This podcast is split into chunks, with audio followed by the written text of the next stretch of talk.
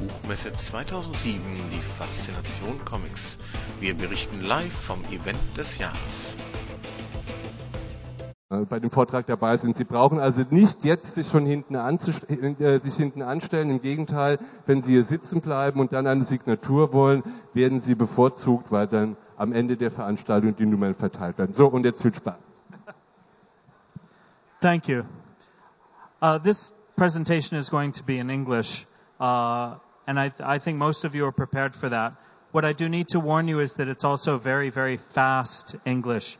I have many, many images, about six or seven hundred of them, and they go click, click, click, click, click. So you, if you blink, you may miss five or six of them. Uh, this is a, a, presentation I've been giving on the road, um, and hopefully it'll make some sense. So we'll we'll give this uh, a try. Uh, my family and I recently completed a, a, tour of all 50 states in America all year long. In fact, we just finished at the beginning of September, uh, seeing the entire country uh, by car. Uh, it was quite a trip. We saw all 50 states, um, England and Spain in just one year. And um, during that time, uh, it's really something. We got to see nature in its infinite variety, uh, various natural wonders. We got to visit various beloved national landmarks in America. Um, we saw wildlife up close, had lots of close encounters. Um, we visited some of the world's great museums and uh, enjoyed various cultural traditions. And we saw hundreds of friends, new and old, uh, all over the country. Uh, but what did my family and I do all this time with all the sights the world has to offer? What did we spend nearly half of all of our waking hours doing? Well, the truth is we did more or less what we did when we were at home. We escaped with uh, stories and games and CDs and DVDs. Uh, we escaped with, with, even as the real world rushed by our windows, we still found a dozen synthetic worlds to lose ourselves in. Um, now, a better parent than me might have forbidden their children from doing this. They might have insisted their children put away these games and um, try to live in the real world, but I didn't mind. Uh, the way I look at it, none of us were given a choice which world we were born into, and so I think it's our birthright as human beings to create new worlds to escape into.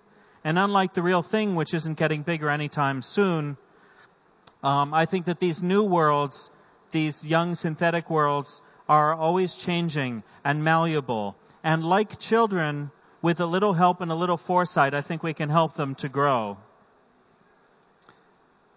Now, I make my living in narrative media, telling stories, and I've noticed some patterns in that growth over time, especially those media that are young enough that we still remember when they were born.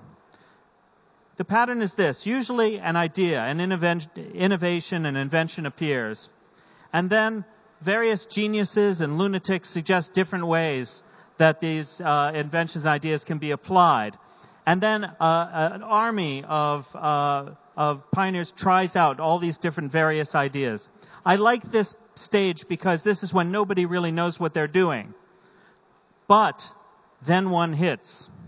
And suddenly the race to be first, to be second begins.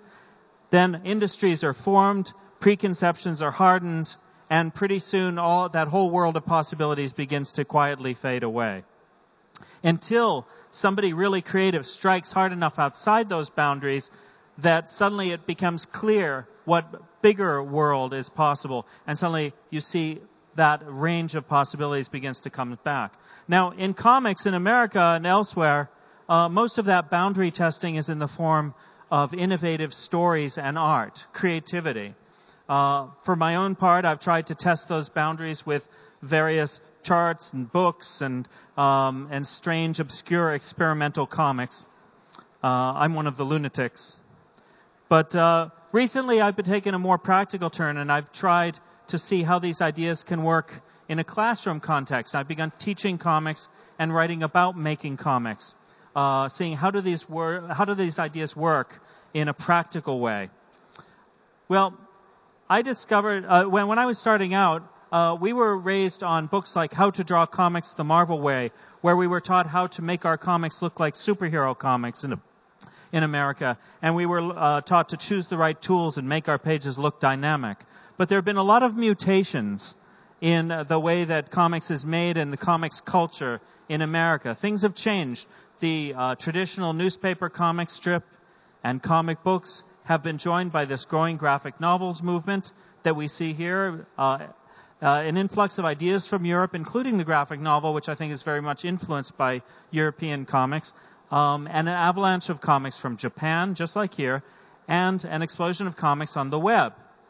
So in trying to explore how to make comics, I wanted to see if there were any common denominators to all these different types of comics. What did they all have in common? What could I teach that would be applicable to all of these? Well, all comics have certain common elements. They all tell their stories in a series of words and pictures and the various specialized symbols that we associate with the form. And they all tell their stories in a series of static images in sequence. Comics is just putting one picture after another to tell a story. But I found when teaching comics that it was best to look at comics as a series of choices. And there are five choices in particular that I think that we all make when we put a story into comics form. Choice of moment. Which moments do you include in the comic? Which moments do you leave out? Choice of frame. How closely do you show those moments? How far away? What angle do you show them from? What height? What tilt? Choice of image. How do you render the images inside of those panels? How do you draw or paint what goes in those panels? Choice of word. How do words and pictures combine within those frames? And do you use words at all? And finally, choice of flow, which is how you guide the eye between panels and within panels. Now, in looking at these five choices, I found that there were, they illuminated different ways in which comics is changing and different ways in which we can make comics better. Choice of moment, for example. In America, there's a big change as, as uh, a lot of comics artists are moving from these short 24 page superhero comics to these two and 300 page graphic novels.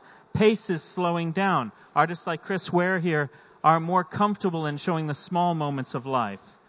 This is something that was true, especially in Japanese comics. Um, I think over the years, this is something that we've been influenced by Japanese comics. This is from uh, uh, Lone Wolf and Cub by uh, Kojima and, and uh, Kojima, um, Kojima and Koike. Sorry. Um, so North American artists like Seth have begun to incorporate this sort of pacing. Craig Thompson, you may have seen Blankets, was translated recently. Um, Kevin Huizenga, uh, Eric Drooker. These are these are all artists who are slowing down the pace in America. So this is one of the changes that's going on in America now. Choice of frame. When when choosing a frame for your stories, that the most important thing is to make sure you show the whole picture. You show it's relevant. So when you're beginning a story, you may want to pull back the camera and show more of the scene before zooming in and showing middle shots and close-ups and such. Although every once in a while you may want to keep that camera close at the beginning of a story and wait before pulling back to show the whole scene, as this artist, uh, Patrick McDonnell, did. In the American superhero tradition tends to be what, what the great Will Eisner called, they tend to be slaves to the close-up. They really love their close-ups because they're always trying very, very hard to uh, make the comic as exciting and dynamic as possible, or at least compete against the advertisements on the facing pages. But as you know, in the European tradition, uh, there is, I think, less of a tendency to do that.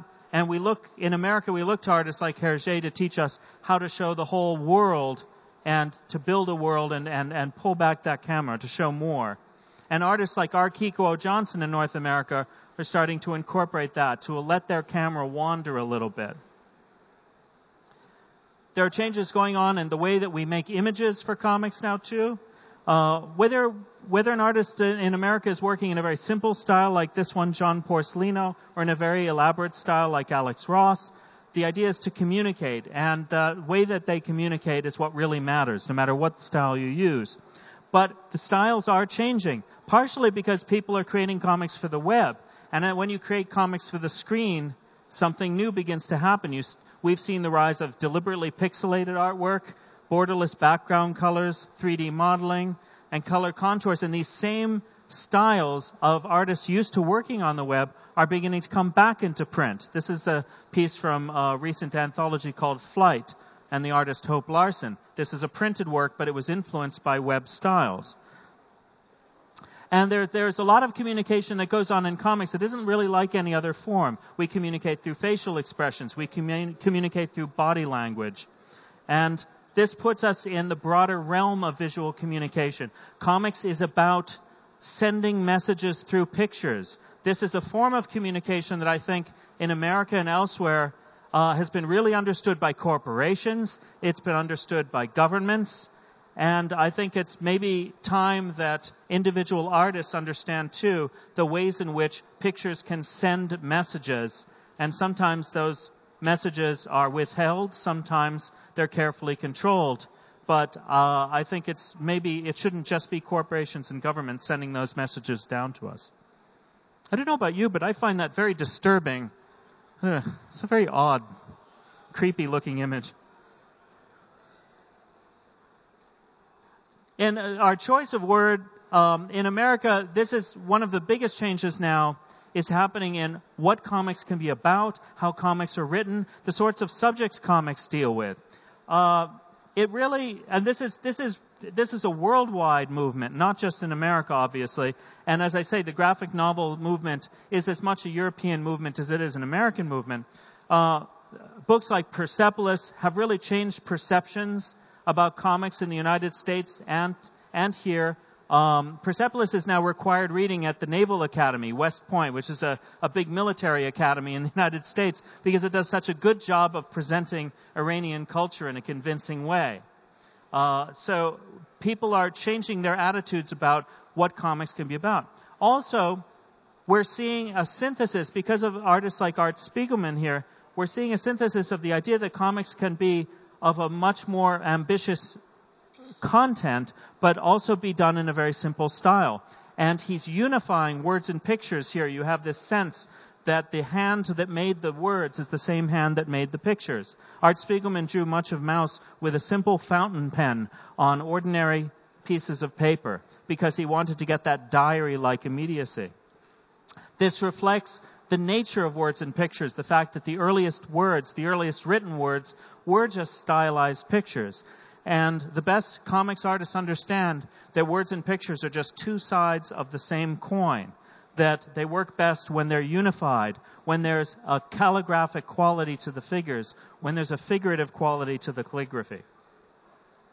Finally, that fifth one, choice of flow. I'm just going to say a little bit about this because I'm coming back to it later, but just briefly, this is the art of guiding the eye within panels and between panels, and this is an area where things could change quite a bit with the advent of new technologies. Now, looking at these five, one of the things I noticed when I did my latest book was that I could talk about all five of these choices that we make when making comics, and almost never talk about the line between printed comics and web comics, comics made for computers. This surprised me a little because I've actually spent the last 10 years of my life arguing about the web, and I've made a very big deal about the fact that I think that web comics and printed comics could be very, very different. And yet, when I came to teaching comics, I didn't even, I barely ever had to even mention which one I was talking about. That's because I think that I was staying very close to comics DNA. That is this simple notion that in comics, you're showing two images next to each other. You're showing the audience something to see within the panels, but something to imagine between the panels. This is true no matter what kind of comic you're talking about. And no matter what kind of comic you're talking about, you're creating a kind of temporal map where as people move through the page, they're moving through time. This is always true, no matter what kind of comic you're talking about. Comics DNA, that's comics DNA. So it's a little bit like that old saw that chimpanzees and human beings share 96% of the same genetic code. And we know that's true because it says so on the internet. But it's that 4% difference that makes all the difference, that leads to that vast difference of result between the species.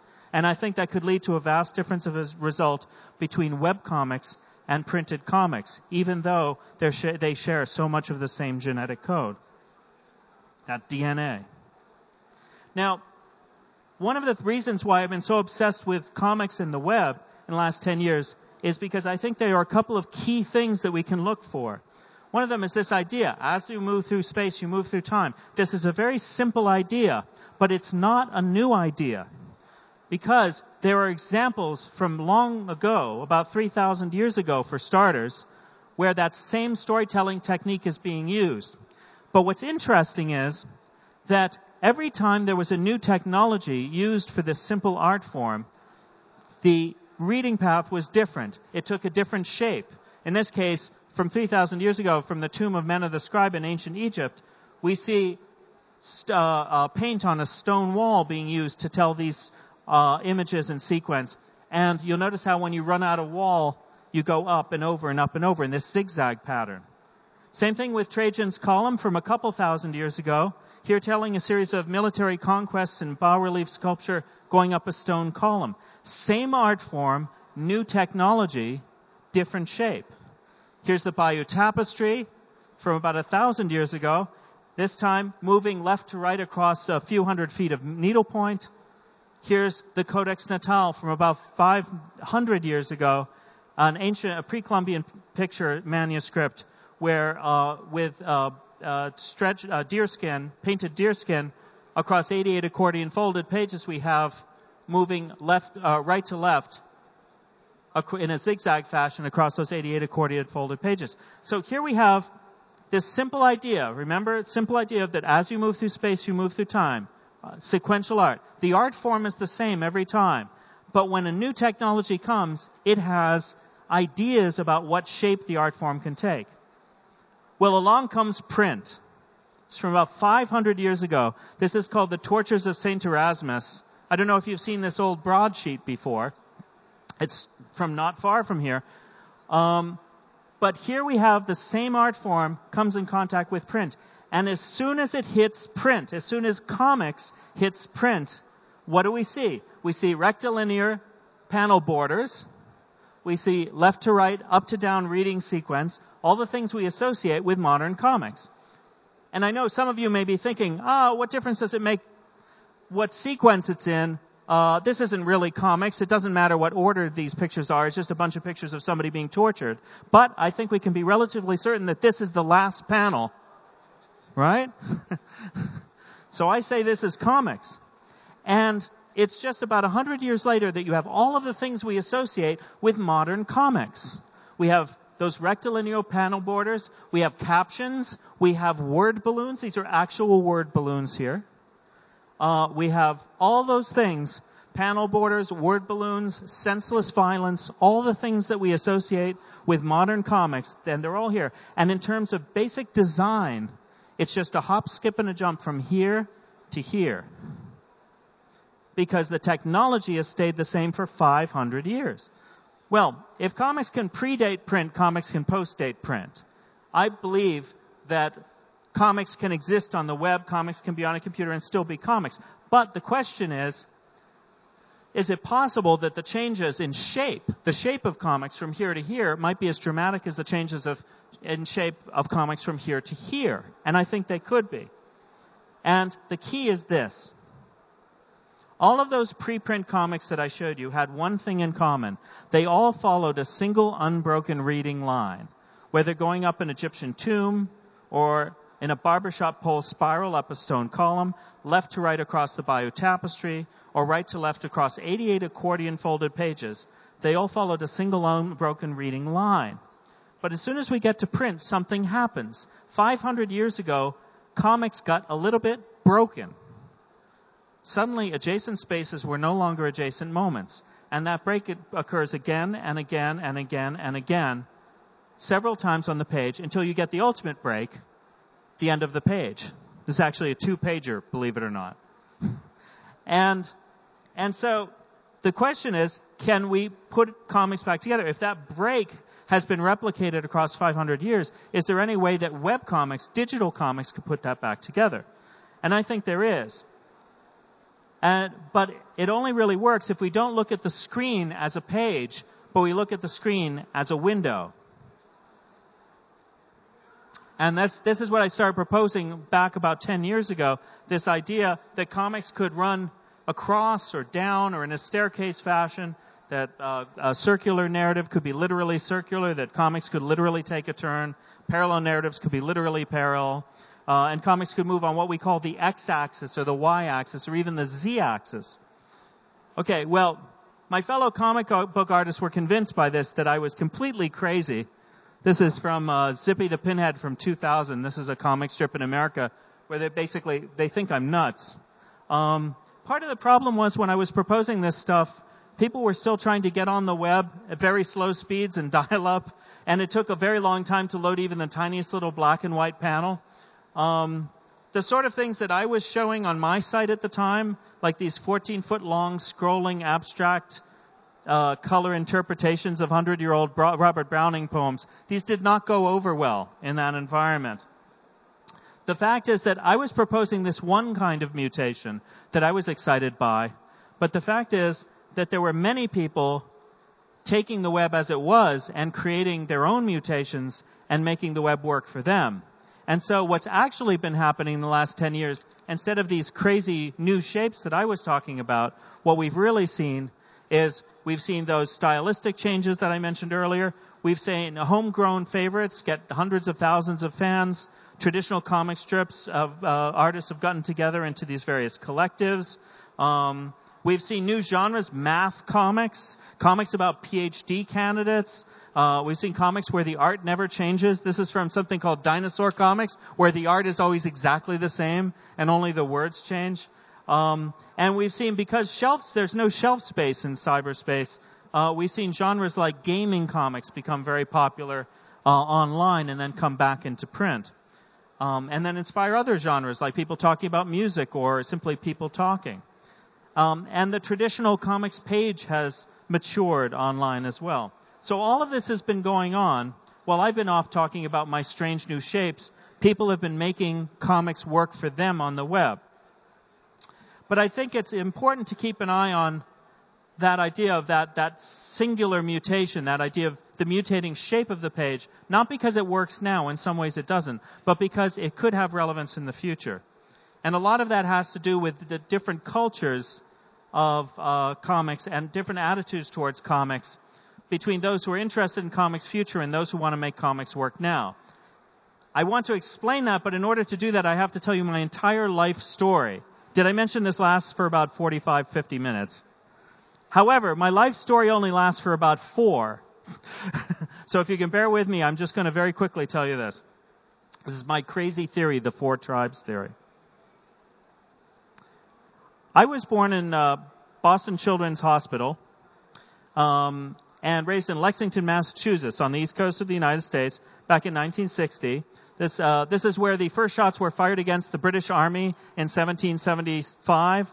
Although he didn't actually uh, hit any of them until Concord, which is a little bit further over. Um, and I was the youngest of of four kids. My father um, was blind from an early age. He, he couldn't see, but he still managed to graduate Harvard University and get a job working for Raytheon where they built missiles. This is part of the Route 128 high-tech corridor in those days. A little like Silicon Valley is in, uh, now on the west coast of the United States. Dad wasn't a real militaristic guy, but he felt bad about not having fought in World War II. Um, although he did manage to get through the entire Army physical exam before they got to the eye chart. Uh, and discovered that he was blind. Um, but he started working hard for the company, racking up patents and gaining his reputation as a blind genius rocket scientist inventor. But to us, he was just dad. And as a kid, I had lots of nerdy hobbies like mineralogy and microbiology and the space program and politics and chess. I was really interested in chess as a kid, which is how I met my friend Kurt Busiek, who these days is quite a popular comics book writer in America also. But at the time he was in uh, school with me and he was just trying to get away from his dad who kept giving him lots of pointless chores to do, like tearing apart the bathroom and putting it back together for no particular reason. So he and I had this deal that he would come over to my house and play me a game of chess and then I'd play him a game of pool on our basement pool table. And Kurt really loved comic books but I didn't. I hated comics. I thought they were junk. Uh, and by then I was into what I considered to be real literature. and I wasn't interested in comics. And although I could draw the Lost in Space robot the, from the TV show Lost in Space since I was six years old, by then I was into things like Max Ernst and Salvador Dali, and I didn't consider comics to be a particularly good example of either writing or art, although I did kind of like the Batman TV show when I was a little kid. Anyway, so Kurt sent me, lent me this whole these whole big stacks of comics. And eventually he got me hooked on comics. And that year, when I was about 15 years old, I decided I was going to make comics for a living.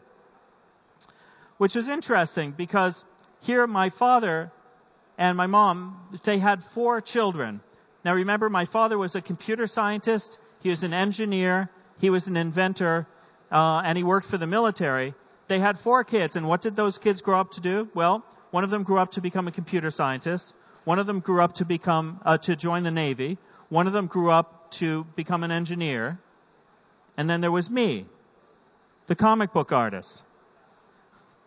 But what's interesting is my dad had lots of um, faith in me. He had faith that I could do what I set out to do, even though he had no evidence whatsoever that I was any good at it, since he couldn't see. In fact, the term blind faith um, has a different meaning for me than I think it would for others.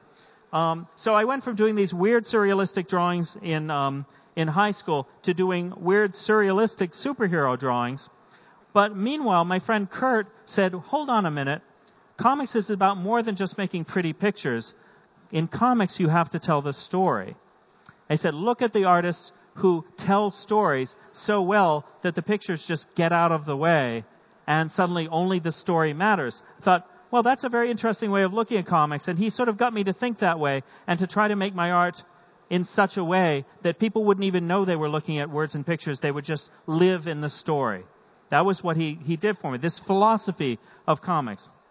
But it wasn't the only philosophy of comics. Kurt lived a little bit across town from me, but only two houses down in the same neighborhood as me was another artist named Chris Bing. Now, Chris is a children's book illustrator these days um, uh, who's who's been uh, making these things for several years. But at the time, he was starting to develop a very fine technique. He was the kid in the neighborhood who had the technical pens. He had the special brushes. He had the special paper. And Chris understood the craft of comics, and he knew that comics could be about excellence and mastery and creating something beautiful. Chris introduced me to another way of looking at comics, the philosophy of comics as try, striving for perfection, trying to create something beautiful, trying to create something that could hang in a museum. And in that way, he was introducing me to a philosophy of a lot of other people uh, who had also worked in the medium. But that still wasn't the only way of looking at comics, because right across from Chris, in that same neighborhood, there were uh, the, uh, other friends of mine, the Dewan brothers, uh, Ted and Brian. Now, Ted, who I've known longer than anyone else on the planet, uh, is also a children's book illustrator living in London with his wife Helen, who's also a children's book illustrator, and their daughter Pandora in an Oxford neighborhood. Um, oh, I'm sorry, they're in Oxford now, uh, where they've been building living room sets in the middle of the street, and where Ted uh, nearly set Philip Pullman's shed on fire with Philip Pullman in it, but that's another story.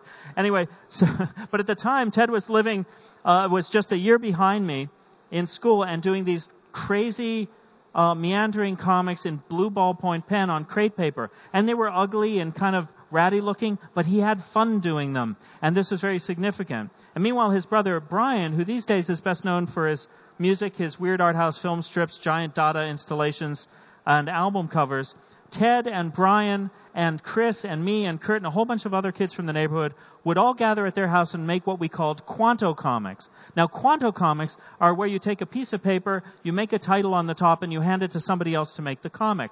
And these things were rough and raw and kind of ugly, but we liked doing them. They were fun. They were a release. They were honest. And in that way, Ted and Brian were introducing me to yet another philosophy of comics, the philosophy of comics that we see in underground comics and people who just create comics for fun. Comics as, as an opportunity to create something honest and true and raw and not prettied up and not, not just telling stories, but something that, that feels right, that feels real. Well, mostly following Kurt's lead, I followed him to Syracuse University, where we started working in earnest at breaking into the business. I went down to New York, got a job for DC at DC Comics in the production department. Year and a half later, I had my own comic book. But I still had this unresolved issue of which philosophy of comics was mine. Where did I belong in the world of comics? Was I ju- just interested in simply telling the story the way that Kurt wanted to? Was I interested in creating something beautiful, something masterful? Was I interested in, in creating these sort of uh, uh, instant expressions of myself and just having fun the way the Dewan brothers did? Well, gradually I came to realize that these were three out of four different philosophies of comics, and in a lot of ways I belonged in a fourth corner of comics. I was a scientist. I was one of the people who was following the footsteps of people like Art Spiegelman and Will Eisner, who was interested in comics as a form, and who liked to experiment, who liked to play. And gradually I came to realize there were these four tribes of comics. I even gave them names. I called them the animists, the classicists, the formalists, and the iconoclasts. And they came to represent various patterns in comics culture, uh, like uh, Carl Jung's four subdivisions of human thinking. And uh, they represented a kind of art-life dichotomy on the left and the right, and a tradition-revolution dichotomy on the top and the bottom, and form-content dichotomy on one diagonal, and a beauty-truth dichotomy on the other diagonal. And they're a little bit like what happens in, in music and film and, and fine art. They're even a little like what happened in high school when I was growing up with the popular kids and the jocks and the freaks and the geeks. Although the, this being comics, we're pretty much all geeks. Um, and I realize you have to take this with a grain of salt. I mean, obviously, there, this does not mean that, that there are only four types of artists. There are as many types of artists as there are artists. But I think that these are campfires that we tend to gather around. These are artistic philosophies that we tend to be drawn to. Um, Still, I gave an interview where I talked about these online and gave, assigned various symbols to them.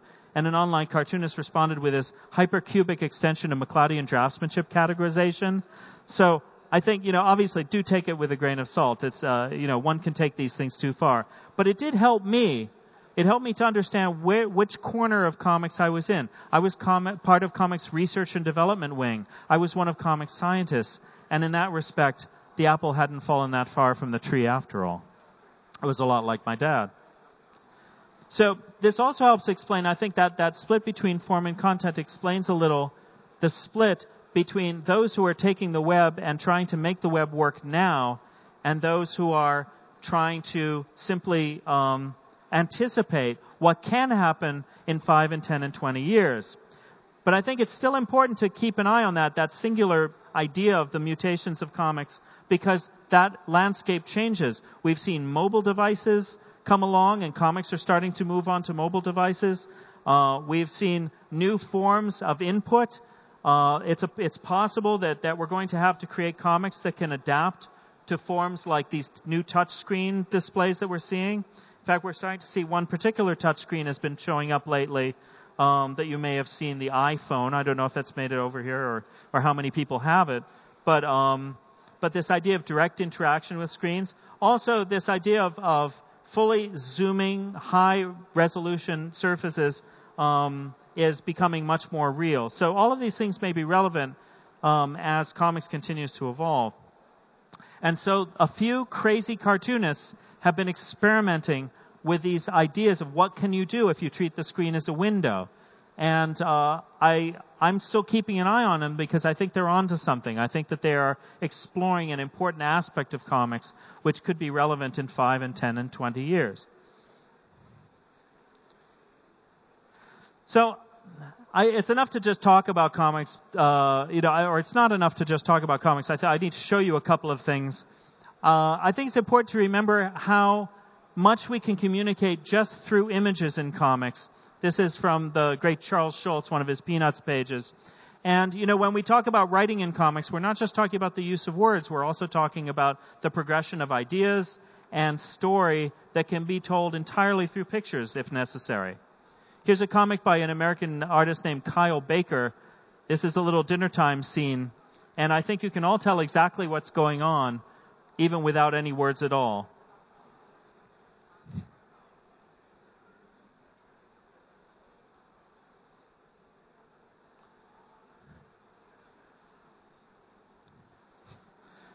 Note how much is just going on in facial expressions.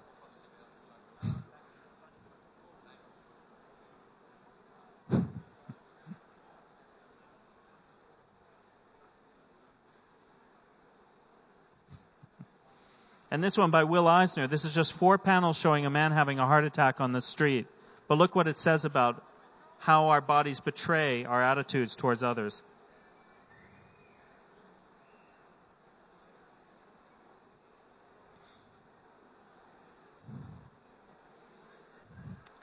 Here's, pardon my desktop, you're going to see my browser for just a moment here. That's all right. There we go. There's a, here's a webcomic using uh, that screen as window idea by a, an artist named Drew Weing, lives in Georgia. It's called Pup Ponders the Heat Death of the Universe.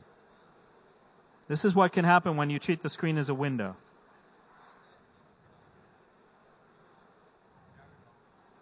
One of the things that Weing is doing here is he's composing his comic the way you would compose music.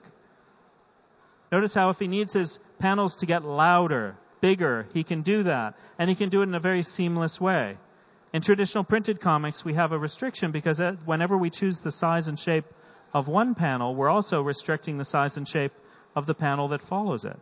And yet Weing is able to create his comics on an extended canvas. And when those notes have to get very loud, very big, he can do that.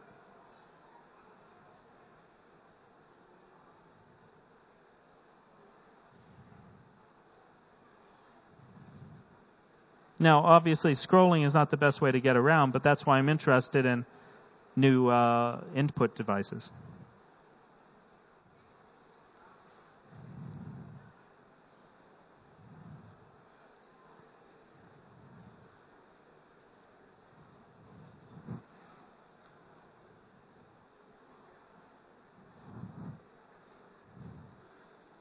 I mentioned uh, the idea of the x and the y axis. Here's an artist named Demian5 from Switzerland and his silent comic When I Am King. Notice how he uses both, whoops, sorry. Notice how he uses both uh, height and width to tell his story in a way that can move in any direction at all.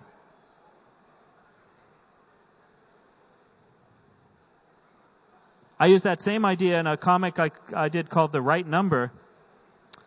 This is a, a comic where each panel is embedded in the previous panel. And we actually zoom through to see the whole thing. This is a story about a man who believes that he's discovered that if you dial a wrong number on the phone, but you're only off by a, a digit or two, that you won't get the person you're looking for, but you'll get somebody a lot like them.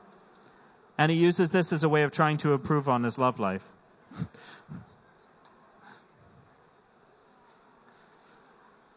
when we're when we're um, freed from the restrictions of trying to cram all our pages into the panel, we can begin to introduce space between the panels.